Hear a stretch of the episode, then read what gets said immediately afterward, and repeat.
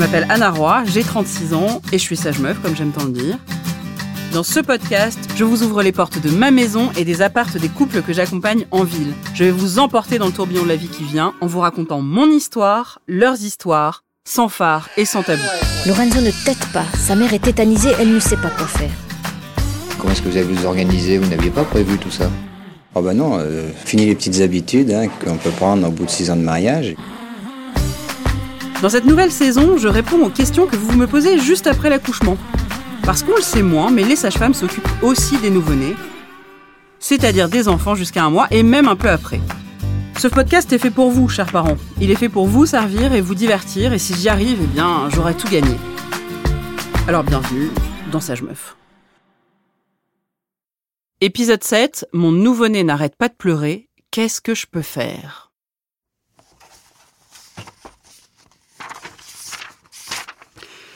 6 avril 2021, Paris, 4e arrondissement, en plein confinement.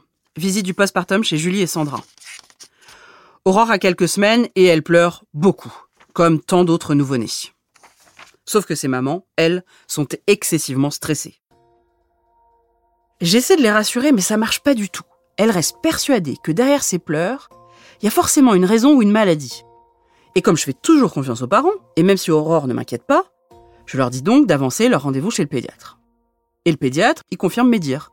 Aurore va très bien. Julie et Sandra ne croient pas plus le pédiatre que moi et restent persuadés qu'il y a quelque chose qui cloche. Il y a donc un deuxième pédiatre. Deuxième pédiatre, troisième constat, Aurore va très bien. Je ne sais plus quoi dire pour les rassurer, et Aurore, elle, continue de pleurer. Julie et Sandra finissent par se rendre aux urgences. Elle tombe alors sur un jeune interne en pédiatrie interloqué qui comprend pas du tout ce qu'elles font là. C'est un monsieur adorable qui pose dix mille questions en se disant forcément, elles sont venues pour quelque chose. Le bébé pleure, ok, mais il présente aucun symptôme et encore moins de signes nécessitant une quelconque intervention en urgence. Et eh bien c'est finalement la réaction de ce jeune interne, perdu et circonspect, qui aura enfin rassuré les deux mamans de la petite Aurore qui, elles, continuent de pleurer.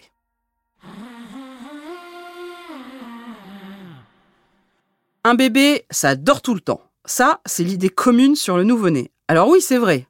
Un bébé, ça dort beaucoup. Mais ce qu'on oublie de dire aux parents, c'est qu'un nouveau-né, ça pleure aussi beaucoup. Euh, Antoine pleurait finalement sans raison. Marie et Hugo, les parents d'Antoine, étaient complètement désemparés face aux pleurs de leur bébé. Ouais, coucou Marie. Écoute, est-ce que si ça te va, comme ça on fait tout, est-ce que ça te va si je viens plus tôt aujourd'hui? Je crois que tu as vu le pédiatre jeudi dernier. Donc finalement, c'est pas si mal. Euh, moi, je peux 16h15. Je sais pas si ça te va, tu me dis. Et Anna nous a souvent rassuré euh, au petit matin que c'était un bébé et que c'était normal. Mais c'est vrai que nous, la nuit, euh, on voulait trouver une raison, donc on allait lui changer la couche, le faire téter, éventuellement enlever la turbulette, donc faire tout ce qui pouvait être le mieux pour lui et finalement il continuait de pleurer. Et ça peut rendre dingue un bébé qui pleure sans que l'on comprenne pourquoi. Il faut se dire qu'un nouveau-né ne pleure jamais sans raison. C'est sa manière à lui d'exprimer un besoin. Et quel que soit ce besoin, ça peut être faire un câlin, aller faire un tour, euh, téter, se nourrir et tant d'autres choses. On en a donc parlé avec le pédiatre Arnaud Pfersdorf. Pourquoi est-ce que les nouveau-nés pleurent? Alors le pleur, c'est la vie. Le pleur, c'est la vie. D'ailleurs, on le voit, hein, Anna, tu vois bien, en salle d'accouchement, on attend tous le passage de la tête, et quand les épaules vont passer, vont se dégager, le thorax sort, et il y a le premier cri du nouveau-né. Et ça, c'est merveilleux parce que c'est le démarrage de la vie. Et moi, j'en profite pour rappeler que le cri et le pleur, c'est le seul moyen de communication du nouveau-né, puis du nourrisson, vers le monde adulte qui est dépendant. Ça veut dire, aidez-moi, il y a quelque chose qui ne va pas. On ne doit jamais penser qu'un nourrisson fait des caprices. Il peut avoir chaud, peut avoir froid, peut avoir faim, peut avoir un gaz qui passe pas bien. Ça peut être le début des poussées dentaires, ça commence à six semaines. Et ça peut être des bruits qui l'ont effrayé. Du coup, on le prend dans ses bras. S'il s'apaise, c'est rassurant. On le berce. On prend du temps. On va prendre du pot à pot, c'est très important, ou du pot à poil avec le papa. On va pas le laisser pleurer.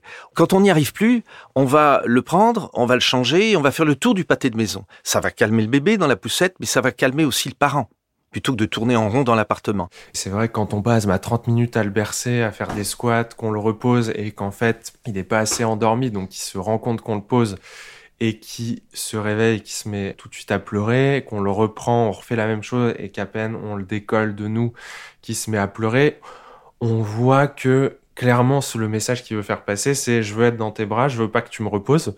Mais pour autant, nous, on voit pas ça comme un caprice, on voit plus ça comme euh, bah, je suis euh, trop bien dans tes bras et j'ai envie d'y rester, quoi. Tu confirmes, Arnaud, qu'ils font pas de caprice. Mais moi, la question que j'ai, je me suis la supposée en tant que parent. Admettons, j'avais vraiment besoin de prendre une douche, de me préparer un repas, d'appeler quelqu'un. Et je me retrouvais avec mon nouveau-né là, qui pleurait, et dans l'obligation de le laisser pleurer, ne serait-ce que quelques minutes, pour même aller aux toilettes. Comment on fait? Alors, il y a une nuance, bien sûr, à apporter.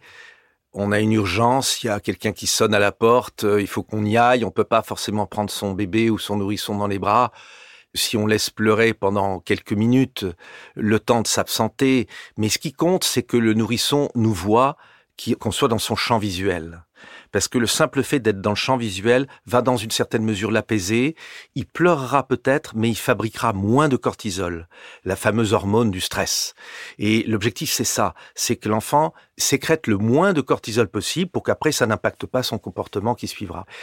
Mais là où je veux alerter, attention au bébé secoué, parce qu'un bébé qui pleure beaucoup, on peut craquer au bout d'un certain temps, et il y a un moment donné, l'irréparable est fait, on le secoue en disant « mais tu vas t'arrêter, j'en peux plus, j'en peux plus, j'en peux plus », et après on sait où ça va, il y a une lésion médulaire, il y a une lésion du cerveau, une hémorragie intracérébrale, et c'est un drame épouvantable. Donc quand on sent qu'on va craquer devant le pleur d'un nouveau-né ou d'un nourrisson, il faut se faire aider, quitte à aller voir le voisin, il faut que quelqu'un vienne pour vous sortir de là. Euh, en attendant voir le médecin, bien entendu. Oui, c'est-à-dire qu'il faut pas prendre à la légère aussi la façon dont on ressent les choses. Et donc, il faut pas hésiter à aller voir son médecin. Si on trouve qu'on a un bébé qui pleure beaucoup et qu'on le vit mal, on va voir son médecin. Rien que pour ce motif-là, on est d'accord. On est d'accord. Il faut avoir une attitude adaptée. On ne dérange jamais un médecin. Donc, on ne laisse pas pleurer un nouveau-né parce que c'est son moyen d'expression. Rassurez-vous, vous allez apprendre à le comprendre. Répondez à ses demandes, et si vous devez le laisser pleurer pour une raison X ou Y, expliquez-lui simplement pourquoi.